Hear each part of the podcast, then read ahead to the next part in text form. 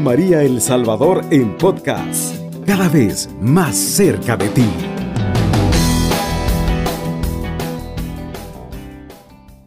Es una bendición muy grande poder compartir con todos ustedes eh, esta noche. Vamos a continuar pues aprendiendo un poquito más lo que es pues la música en la liturgia, eh, los cantos que hay que cantar, eh, valga la redundancia, ¿verdad? Y pues ahí vamos poco a poco aprendiendo y formándonos unos con otros. Pero vamos a comenzar, como todos los programas, dándole gracias al Señor por el don de la vida. Lo hacemos en el nombre del Padre, del Hijo y del Espíritu Santo. Amén. Amado Dios, te quiero dar gracias, Señor, por este día, por esta semana, por tantas bendiciones que tú me has regalado. Porque tú siempre demuestras que estás conmigo, que nunca me has dejado solo. Quiero alabarte y glorificar tu santo nombre, mi Dios, porque siempre eh, estás ahí, presente en toda situación. Gracias por los dones, gracias por los talentos que pues has regalado y has depositado en mí. Te bendigo, te alabo y te glorifico. Todo esto, Padre, te lo pedimos y te lo agradecemos en el nombre de tu Hijo amado Jesús, que contigo vive y reina y en unidad del Espíritu Santo forman un solo Dios por los siglos de los siglos. Amén. Quedamos reunidos en el nombre del Padre, del Hijo y del Espíritu Santo. Amén.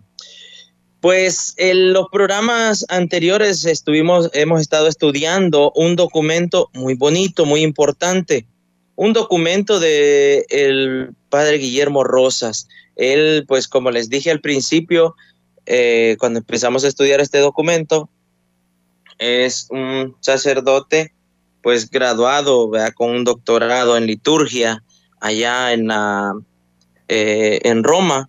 Así que, pues, algo, algo sabe el hermano, ¿verdad?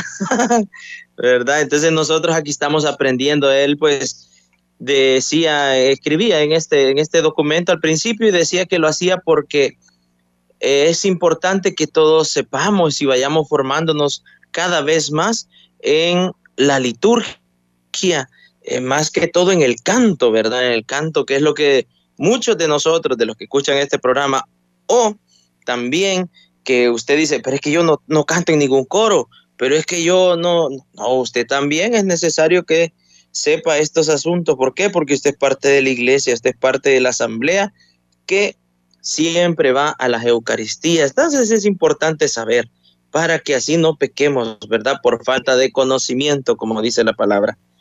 Este, esta noche vamos a hablar sobre lo que es los tiempos litúrgicos. Anteriormente estuvimos hablando sobre los cantos eh, en la Eucaristía y el sentido que tenía cada canto. Entonces hoy vamos a hablar sobre los tiempos litúrgicos y sus cantos y al final eh, vamos a hablar o a dar más o menos algunas recomendaciones de canto, ¿verdad? Hoy que estamos en este tiempo de cuaresma, pues la cuaresma sabemos que es un tiempo para arrepentirnos, pues si nosotros eh, le hemos fallado, pues le fallamos siempre al Señor porque uno dice, es que yo soy eh, un hombre débil y, pues sí, yo pego. Sí, está bien, ¿verdad? Pero la intención de este tiempo es tratar de cambiar nuestra vida, tratar de dejar ese, ese pecado que uno dice, es que no lo puedo dejar. No, ¿cómo no? Sí se puede. Con la ayuda de Dios, todo, todo se puede. Así que vamos a comenzar con el tiempo de Adviento. un poquito Vamos a hablar un poquito sobre el tiempo de Adviento. Pues es un tiempo de esperanza y de alegría, esperando a Jesús que nace y que viene al final de la historia. Su ritmo se lo dan cuatro domingos, el primero de los cuales es el Año Nuevo de la iglesia. ¿Se recuerdan ustedes cuando en la misa dijo el Padre el primer domingo de Adviento, feliz año nuevo, dijo el Padre, bueno, aquí por lo menos en mi parroquia, Así dijo el padre, feliz año nuevo y todos bien contentos, pero él dijo, pues sí, hoy es feliz año nuevo de la iglesia. Entonces se celebra el primer domingo eh, del adviento. En el pasado el adviento era más penitencial, de lo cual quedan dos signos, el color morado y la supresión del canto del gloria hasta la Navidad. Hoy en cambio se acentúa la conversión, necesaria antes de todo momento fuerte de la fe. En el adviento se vive una doble espera, una memorial y otra histórica. Esperamos el nacimiento de Jesús en Belén, esa es la memorial, y esperamos su venida definitiva, cuando vendrá a instaurar para siempre el reinado de Dios que ya está en medio de nuestro, bueno, que ya está en medio nuestro desde que vivió entre nosotros. Esa es la histórica. Vamos a ver, le voy a repetir esta parte para que nos aprendamos bien. Ahora, el adviento se basa en dos momentos, ¿verdad? Uno es el memorial y el otro es la histórica. Eh, el memorial, les decía, es cuando esperamos el nacimiento de Jesús en Belén. Ese es el memorial, el que nosotros recordamos, ¿verdad?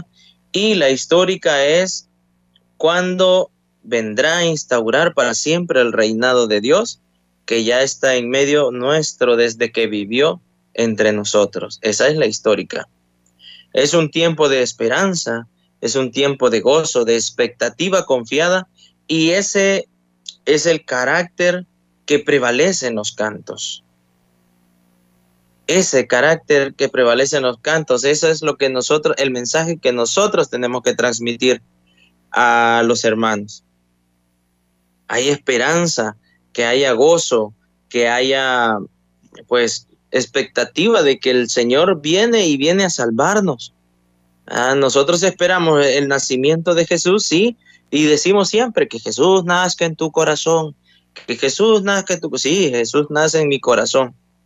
Pero ahora también tenemos que esperar con esa alegría la venida definitiva de cuando Jesús venga a instaurar ya el reinado de Dios, que como dice aquí, ya está en medio de nosotros. Desde que Él vivió en nosotros, eso ya quedó aquí con nosotros. Entonces, tenemos que estar eh, atentos y en ese, en ese tiempo de adviento hay unos cantos que pues en la Santa Misa eh, hay que cantar siempre. Como les decía, se quita el gloria, se omite el gloria en ese tiempo de adviento y pues como el color morado, ¿verdad? Que nosotros nos recuerda eso, la penitencia, pero ahora lo hacemos de otra manera, ¿verdad? Siempre está el eh, esperen el Señor, si usted espera, ábrale su corazón, busque al Señor de corazón. Entonces, los cantos que vamos a cantar en la misa tienen que ser cantos que nos lleven a eso, a esperar con alegría, con gozo y con esperanza la venida de nuestro Señor. Por ejemplo, hay un canto que siempre, eh, aquí por lo menos eh, en San Miguel, creería que todo el país ha de ser, eh, cantan eh, siempre eh, un pueblo que camina por el mundo gritando, ven Señor. Ese canto siempre es un canto común de entrada, ¿verdad? Que lo saben, se sabe cantar en este tiempo de Adviento. Entonces, los cantos, como les decía, tienen que tener un sentido. Nosotros tenemos que darle ese sentido para que la asamblea acompañe. Siempre va a acompañar la acción común. Eh, por ejemplo, bueno, les decía anteriormente que el canto de entrada es el que acompaña la apertura de la celebración e invita a la asamblea a entrar en esa acción común y la dispone a la liturgia que va por que está por comenzar. Entonces disponemos, nosotros ayudamos a los hermanos a que entren a ese a este misterio que vamos a celebrar, a esta parte de la liturgia que es la Santa Misa. Eso es en el Adviento. Luego del Adviento viene un tiempo más alegre todavía, que es la Navidad. Pues en la Navidad ese también es un tiempo, no solamente es que se celebra y ya estuvo y decimos feliz Navidad, no, no, dentro de la iglesia, en la liturgia, hay un tiempo que se llama tiempo de Navidad. Esta es la fiesta del nacimiento de Jesús y el tiempo que sigue hasta la fiesta de su bautismo, algunas semanas después. O sea que la Navidad no solo es el 24 y el 25 de diciembre que nosotros ahí abrazamos feliz Navidad, no, la iglesia seguimos aún, unas semanas después, seguimos en Navidad. Por eso usted se pregunta, eh, tal vez se preguntaba cuando llegaba a, la iglesia ya allá por el primero, el 2 de enero, y usted decía, y siguen cantando cantos de Navidad, y siguen diciendo, el niño Dios ha nacido en Belén, aleluya, canto alegre y de Navidad, y, no, entonces es por eso, porque la Navidad no termina el 25 de diciembre, ni tampoco el 31 de diciembre, no, la Navidad termina hasta el día del bautismo del Señor. Algunas semanas después, en medio al tiempo de Navidad, está la fiesta de la Epifanía, que celebra la manifestación del niño Jesús a todas las naciones por la visita de los magos de Oriente. Es como si todos los pueblos de la tierra hubiesen ido esa noche a ver y llevar regalos al niño Dios. No hay ninguna fiesta cristiana que haya inspirado tantos cantos como esta. Los villancicos, los villancicos son himnos a Dios, encarnado en la historia concreta de las culturas. Los pueblos y las comunidades eh, en esta hermosa fiesta y en su octava es bueno cantar nuestros villancicos, que se pueden tomar al inicio de la Eucaristía para la comunión y un canto final. Así se pueden utilizar los villancicos es bueno cantarlo porque son cantos hacia el niño Dios. Claro, cada, eh, digamos, cada país tiene su cultura eh, y entonces ellos han escrito villancicos al niño Dios, pero eh, de acuerdo a su cultura, a sus palabras que ellos dicen. Por ejemplo, hay uno que yo escuchaba aquí la vez pasada y decía, ay, qué chiquirritín, qué chiquirritín, algo así como que era. No me recuerdo cómo es bien, pero eh, empezó a mencionar palabras que eran como, como muy peruanas. Por ejemplo, hay un canto que yo en realidad lo utilizo para lo que es el ofertorio, que se llama, quiero ver, soy un pobre pastorcito, dice.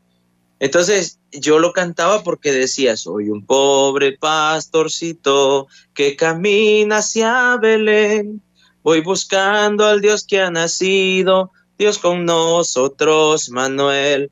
Pero ese canto es un villancico, eh, creo que es peruano, no estoy seguro. Pero el asunto está que más adelante en una estrofa dice, eh, que le traigo, hoy le traigo frescas uvas y un bellísimo vellón, dice. Yo, vellón, dije, me imaginaba, ¿verdad? la semilla de una bellota, algo así, ¿verdad? Pero después dice, para que le haga su madre un pellico de pastor. Entonces, son palabras que aquí, digamos, no las utilizamos mucho porque en realidad yo bien pocas veces he escuchado eso del pellico de pastor, pero igual yo lo canto ¿verdad? Y me imagino que en, aquellos lugares ha de ser como tal vez algún, algún trajecito o algo, pues, no sé, eh, como algún manto puede ser. Eso se me ocurre a mí, ¿verdad? Eh, entonces es necesario que los cantos eh, que hagamos en este tipo de celebración, en la Navidad, sean cantos alegres, con la alegría de recibir al niño Jesús y con la alegría de, de que pues Dios ha llegado a nuestro corazón. El niño Dios ha nacido y nos ha nacido a nosotros, ¿verdad? Así dice otro villancico, en un portal hoy en Belén. Está en sintonía de Radio María El Salvador, una radio cristiana, mariana y misionera. Pues estamos de regreso en su programa Corazón de Adorador. Estábamos hablando sobre el tiempo de Adviento y el tiempo de Navidad los tipos de cantos que hay que hacer en ese tiempo. Ahora vamos a hablar de otro, que es el, el tiempo, digamos, ordinario, que sabemos decir, a veces pues lo dicen así, el tiempo ordinario, pero también tiene otro nombre como el tiempo durante el año, ¿verdad? El tiempo común. Eh, estas son más o menos 33 o 34 semanas que la iglesia vive un tiempo más normal, digámoslo así. sin grandes celebraciones. Es el tiempo más largo del año litúrgico. De modo que em, en él es importante cuidar la variedad de la música. Como leccionario dominical eh, se desarrolla en tres años, A, B y C. Será la palabra de Dios leída en cada liturgia la que indicará los cantos más adecuados para la liturgia. Entonces es importante saber de qué, de qué año estamos, si estamos en el año A, en el año B o en el año C, para poder ir buscando cantos. Pero también en el tiempo durante el año caen algunas fiestas importantes que es bueno celebrar con cantos propios. Por ejemplo, la Santísima Trinidad, el cuerpo y sangre del Señor, Sagrado Corazón de Jesús, y el último domingo eh, durante el año se celebra Cristo Rey del Universo.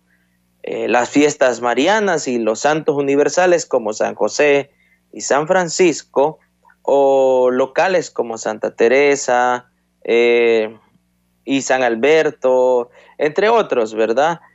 los tiempos litúrgicos ofrecen la posibilidad de variar cantos de la Eucaristía y sobre todo de adecuarlos en su sentido al momento que vive la iglesia, ante la opción entre dos cantos. Eh, es bueno escoger siempre aquel que pertenece al tiempo litúrgico en curso o a la fiesta que se celebra, ¿verdad? Eh, es importante que en este tiempo ordinario, pues eh, nosotros cuidemos mucho eso, ¿verdad? Siempre de tratar de llevar a los hermanos, de hacer vivir esto que yo les comentaba sobre el sentido de cada canto, que el canto de entrada sea para llevar a los hermanos a disponerse, a disponer su corazón a la liturgia, eh, el acto penitencial, el pedir perdón, ¿verdad? Hacer que los hermanos pidan perdón al Señor con un Señor ten piedad, Cristo ten piedad, el gloria, eh, todos esos cantos, el aleluya que se canta siempre en esos, en esos tiempos, ¿verdad? También es importante. Y como ya les decía, hay que quizás preguntarle al sacerdote, no quizás, hay que preguntar al sacerdote porque es importante saber nosotros en qué año estamos, en qué año litúrgico estamos, ¿verdad? En el, en el ciclo A, ciclo B o ciclo C. Y así pues porque así van la, palabra, va las la lecturas de, cada día, digamos, van variando. Por eso es que todos los años se saca un, eh, ¿cómo es que le llaman? Un, un no, no es diccionario, se me ha olvidado. Calendario litúrgico, un calendario litúrgico, ¿verdad? Es importante porque ahí están las lecturas de cada año. Es bueno, pues, tener primero seguro qué canto voy a hacer, cómo voy a escoger esos cantos. Todo eso ya lo hemos hablado anteriormente, lo hemos estado explicando, qué es lo que hay que hacer para escoger los cantos y todo eso. Entonces ahorita estamos solamente hablando de los tiempos y hay que tener en cuenta que las fiestas, eh, la de Cristo Rey, la de la Santísima Trinidad, la del Sagrado Corazón de Jesús, de San José, de San Francisco y fiestas patronales, buscar cantos adecuados, cantos que, nos hagan llegar al momento, ¿verdad? Por ejemplo, de San Francisco, eh, cantar la oración, hazme un instrumento de tu paz, ¿verdad? Este, y así, ¿verdad? Cantos, cada, cada santo casi siempre tiene su, su canto, su, no sé si llamarle himno, pero sí un canto que hable sobre ellos o sobre lo que ellos hicieron, ¿verdad? Ahora vamos a hablar sobre lo que es la, la cuaresma. Vamos a entrar al tiempo en el que estamos viviendo. Vamos a hablar sobre la cuaresma. La cuaresma es el gran tiempo penitencial de la iglesia. Ponga atención, la cuaresma es el gran tiempo penitencial de la iglesia.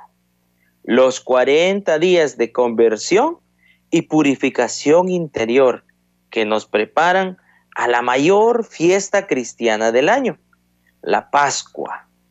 ¿Verdad? Sabemos que esa es la mayor fiesta cristiana que tenemos nosotros, es la Pascua.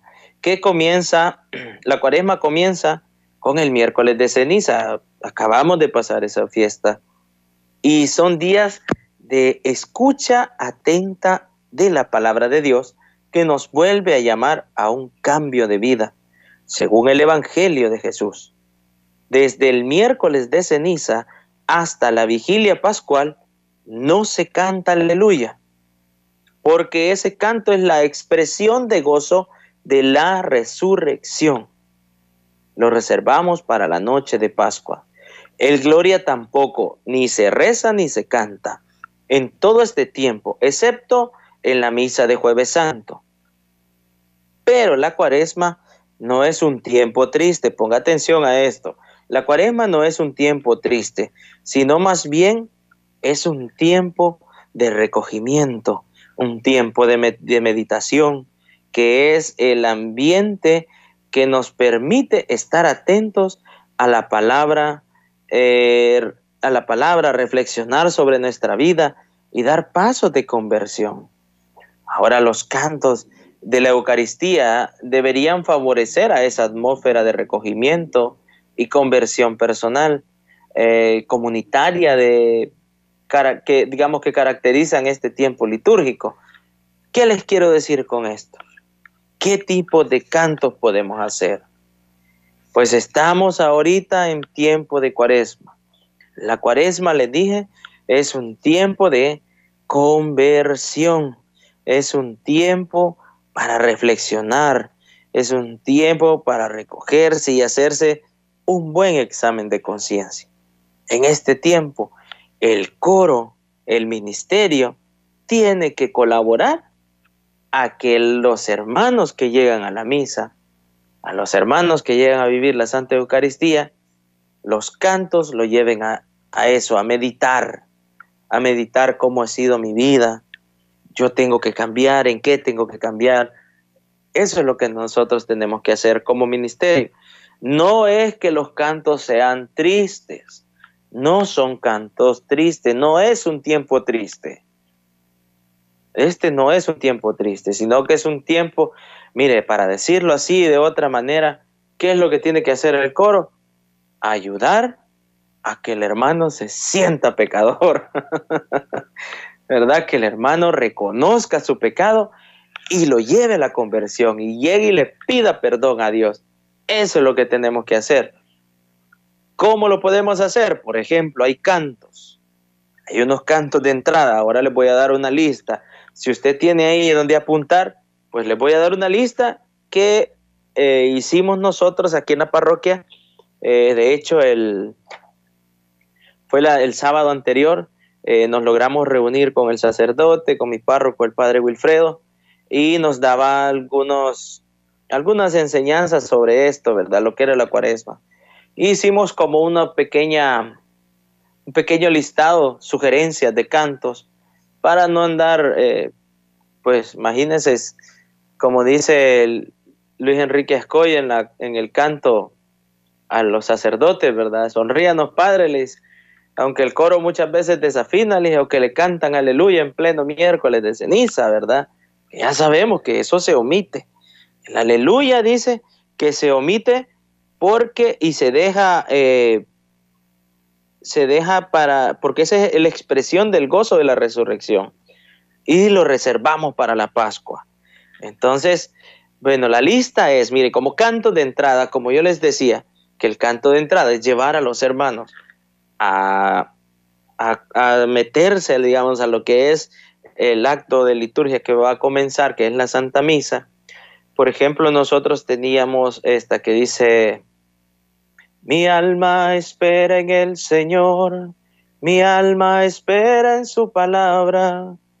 Esa también se puede cantar antes del Evangelio. Se puede ocupar de entrada y como un canto antes del Evangelio.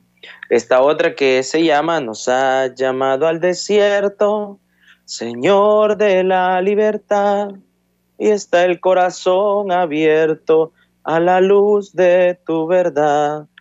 Se llama así, nos has llamado al desierto. Otra que puede servir eh, de entrada es caminaré, caminaré en presencia del Señor. Y hacia ti, morada santa, hacia ti, tierra del Salvador, peregrinos, caminantes, vamos hacia ti. Esos son algunos cantos de entrada. Ahora, eh, de ahí el Kiri es el ten piedad, ¿verdad? Yo siempre recomiendo que sea un canto de ten piedad, digamos de un ritmo tranquilo, no alegre. De hecho, muchos eh, sacerdotes piden que en este tiempo de la cuaresma se omitan lo que son los instrumentos, eh, digamos, eh, usted tiene un ministerio que andan batería, andan conga, andan trompeta, andan de todo. Pues hermano, dice el padre, ahora solo quiero la guitarra y el teclado. Y hay otros que son un poco más estrictos, y o solo la guitarra o solo el piano, dicen ellos así. Pero no batería, no nada, porque no es una fiesta alegre.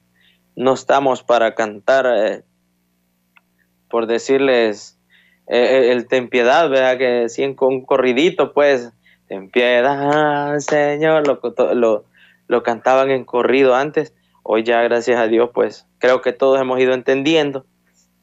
Y a la mayoría escucho ese canto ya más tranquilo, ¿verdad? Más a lo que es, pues, a pedir perdón al Señor.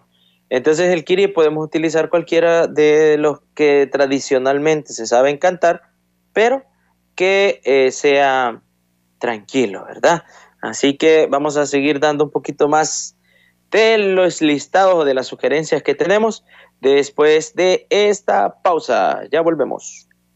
Está en sintonía de Radio María El Salvador, una radio cristiana, mariana y misionera. Estamos aquí de regreso en su programa Corazón de Adorador. Pues les estaba dando como una pequeña sugerencia, ¿verdad?, de cantos que podemos utilizar en este tiempo de cuaresma. Dado que este, la cuaresma, pues, es el tiempo que nos llama al recogimiento, a la meditación y a la conversión, a reflexionar sobre nuestra vida y a dar esos pasos para poder cambiar. Pues les decía, el canto de entrada, mi alma espera en el Señor, nos has llamado al desierto, caminaré hacia ti, morada santa. Eh, antes del Evangelio está pues tu palabra me da vida, que es como digamos los más comunes. en el ofertorio está el Señor nos ha reunido junto a Él. También tenemos otro que, se, que es vino y pan en oblación. ¿Verdad? Eh, ese canto se puede cantar porque son cantos tranquilos, pues, y que nos llevan a, a ese momento de reflexión. ¿verdad? También está otro canto que dice, Señor, te ofrecemos el vino y el pan, y así recordamos la cena pascual, ¿verdad? También podemos cantar ese. Entre tus manos también se puede cantar. Eh, lo que sucede con, digamos, caminaré entre tus manos es que la tradición nos ha llevado a creer que son cantos solamente para difunto, cuando no es así, sino que son cantos siempre eh, escritos para algunos para, para, estos momentos, ¿verdad? Eh, de meditación. En los santos, el santo básicamente es el mismo, se mantiene lo que dice la liturgia, ¿verdad? Hay santos, por ejemplo, el santo, santo, santo es el Señor, Dios del universo. El otro, el santo es el Señor, mi Dios, digno de alabanza. Entonces se puede cantar eso. El cordero, hay un cordero de, de Mejía, como que se llama, que dice, Cordero de Dios que quita el pecado del mundo. Entonces se puede cantar eso en el cordero. Son cantos, como le digo, eh, tranquilos, pues, para el, para el, para el tiempo. Ahora, después viene la comunión. Aquí es donde nosotros nos tenemos que basar en una situación. Mire, el canto de comunión, eh, ese es, acuérdese que la comunión es el rito cumbre de la Eucaristía. Entonces, acompañarlo con música eh, instrumental, el canto, se ayuda a vivirlo en el ambiente que es eh, festivo, digamos, o del tiempo que se tiene que, estamos viviendo, el tiempo reflexivo y fraterno eh, que lo caracteriza. Los cantos expresan la unidad de quienes se acercan al mismo altar y el gozo de participar en el anticipo del banquete del reinado de Dios.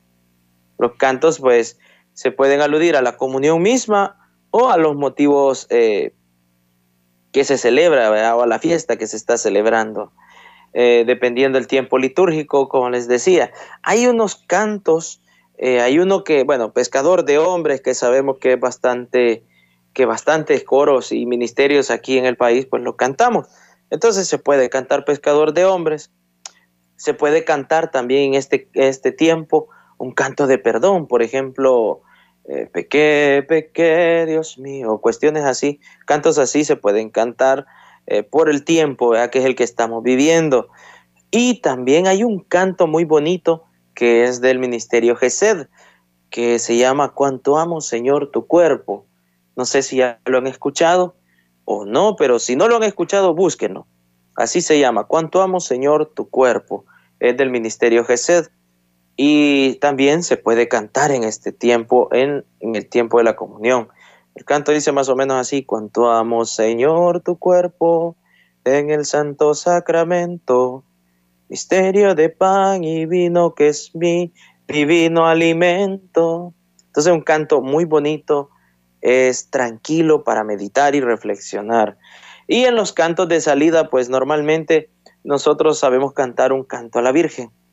¿Qué podemos cantar?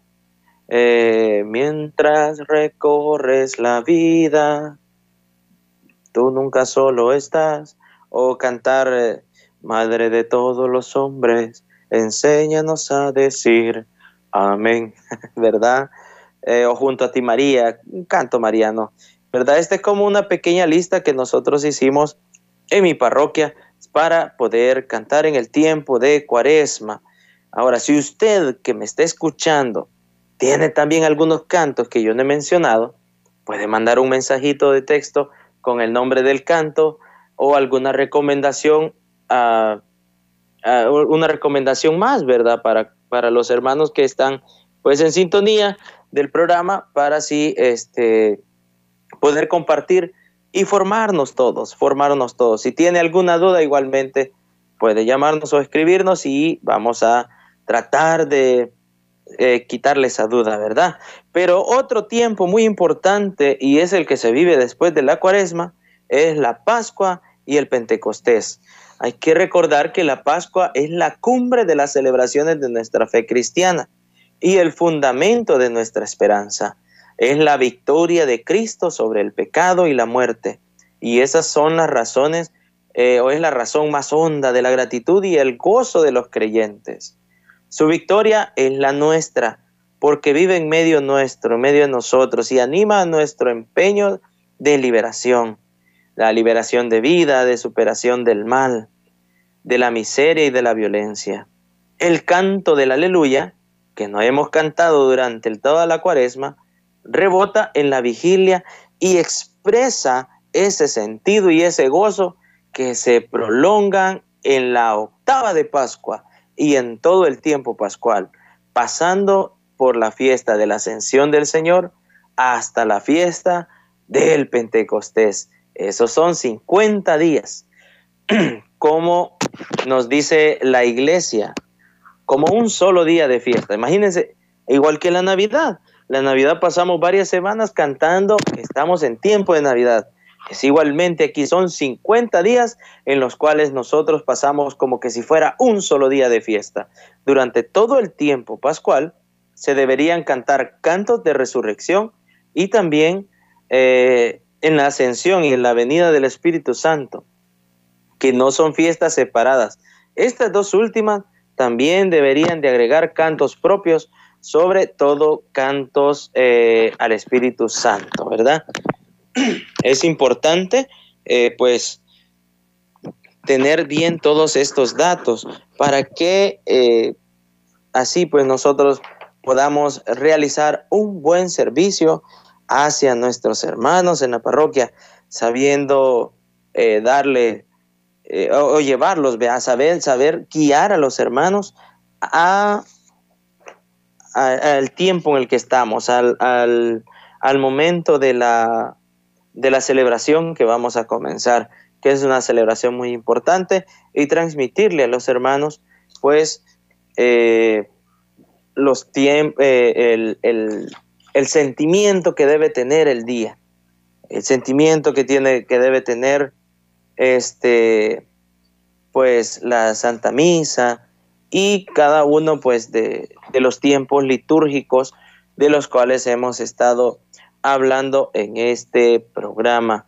Eh, recordarles que el Adviento, la Navidad, la Cuaresma y la Pascua y Pentecostés y el tiempo ordinario, cada uno tiene que llevar su sentido en los cantos. Porque no vamos a cantar eh, por ejemplo, ah, bueno, un canto también de entrada es el, la oración del pobre, que sabemos decir, vengo ante ti, mi Señor, reconociendo mi culpa. Cantando ese, ese canto es quizás como el que comúnmente quizás más se canta. ¿Por qué? Porque es un canto que literalmente nos lleva a eso, a reflexionar, sobre mi vida y tratar de convertirme recibiendo eh, el Espíritu de Dios, que ahí dice, que este Espíritu, Señor, abrace todo mi ser, hazme dócil a tu voz, transforma mi vida entera. Esos cantos son los que nosotros debemos de tener siempre.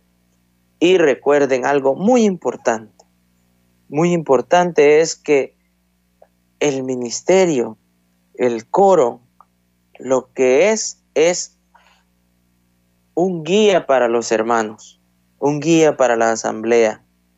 Hay que tener bien presente eso, que lo que nosotros hacemos es un servicio, es un servicio al Señor y nosotros lo que somos somos unos guías, digamos, o los que conducimos a la asamblea a participar en el canto, a participar en la liturgia también por medio del canto. Recuerden eso, tengan siempre presente eso, que en la liturgia siempre la persona o el que canta, el sujeto que canta en la asamblea es toda la asamblea, el sujeto que canta siempre la asamblea entera. Nosotros como coro, como ministerio, tenemos la función de acompañar, de conducir, y de realzar el canto de todos, ¿verdad? Y así evitamos nosotros pues ser, eh, digamos, eh, ser los protagonistas, pues, que me vean a mí, que los hermanos lleguen a verme, a escucharme. No, no, no es a nosotros. Nosotros, el Señor nos ha dado un don, nos ha dado un talento y hay que ponerlo en práctica, hay que entregarlo a Él como un servicio al Señor. Así que, eh, pues, este documento ha sido muy importante, este documento que hemos estudiado ahora, pues nos hemos hablado sobre varios temas. el primero, pues el canto y la música en una buena celebración. Después los criterios de un buen, eh, para el buen desempeño del coro. luego vimos los cantos en la Eucaristía, ¿verdad? El sentido de los cantos. Y asimismo hemos ido viendo ahora lo que son los tiempos litúrgicos y algunas sugerencias de cantos que se pueden hacer para ese tiempo de, bueno, para los tiempos litúrgicos, ¿verdad? Y les agradezco mucho eh, la atención, pues, que han puesto ustedes. Yo sé que esto ha sido de gran bendición para muchos. Hay muchas cosas que yo mismo no las sabía y, y hoy que he estado, pues, haciendo estos programas, me he ido formando también, al mismo tiempo he ido formándome, hemos ido aprendiendo un poquito más y por eso les digo, ustedes compartan el don que Dios les ha dado. Y si hay que enseñarle a alguien, enséñele, entréguele, entréguese así a servirle al Señor, siempre con mucho amor, con mucha alegría. Y vivamos esta cuaresma, pues, como ya les dije, es un tiempo para conversión. Reflexionemos sobre nuestra vida, reflexionemos sobre nuestro testimonio para poder crecer más en el servicio a Dios. Cubriendo todo El Salvador. Radio María, 107.3 FM.